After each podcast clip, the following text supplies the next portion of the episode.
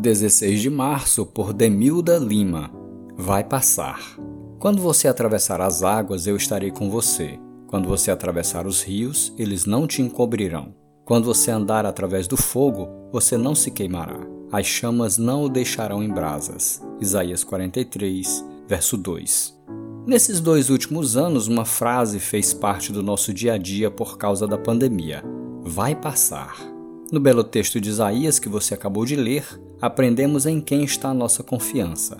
A confiança em Deus nos faz crer que tudo vai passar, pois Ele está no comando e controle de nossos dias.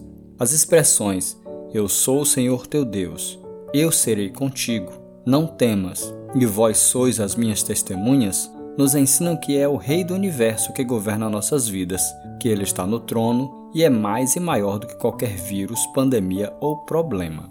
Água e fogo representam aflições, mas Deus leva o seu povo à segurança. E agindo Deus, quem impedirá?